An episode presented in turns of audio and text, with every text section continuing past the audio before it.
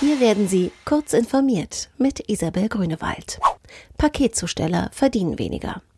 Trotz des stark wachsenden Onlinehandels und des anschwellenden Paketaufkommens haben die Zusteller weniger im Portemonnaie, wie die Bundesregierung auf eine Anfrage der Linken hin mitteilte.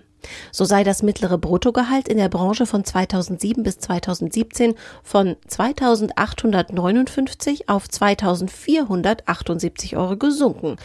Damit sind die Löhne um rund 13 Prozent gesunken, zugleich seien aber die Vergleichsentgelte in der Gesamtwirtschaft um 23,7 Prozent gestiegen. Die Realität in der Branche sehe noch viel düsterer aus, sagte der linken Politiker Pascal Meiser. In der Statistik seien nämlich nicht die ausländischen Subunternehmer mit erfasst.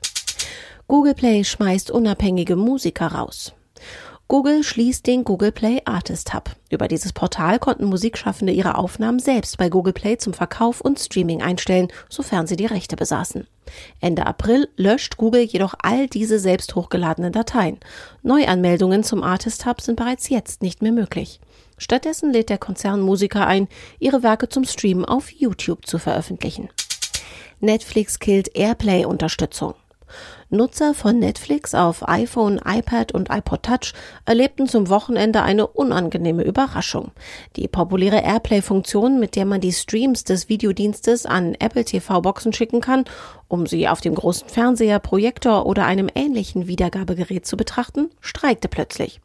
Grund für die Airplay-Deaktivierung sei laut Netflix, dass Apple nun die Unterstützung der Funktion für Fremdgeräte ausgerollt habe. Weil der Dienst nun nicht mehr die Qualität der über das Apple-Protokoll verstickten Streams auf diesen Geräten garantieren kann, hat Netflix die Funktion gleich ganz abgedreht.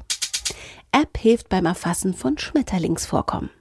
Viele heimische Schmetterlingsarten sind vom Aussterben bedroht oder gefährdet.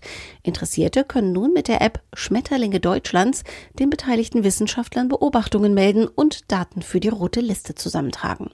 Die kostenfreie App wurde über ein vom Bundesamt für Naturschutz unterstütztes Projekt entwickelt.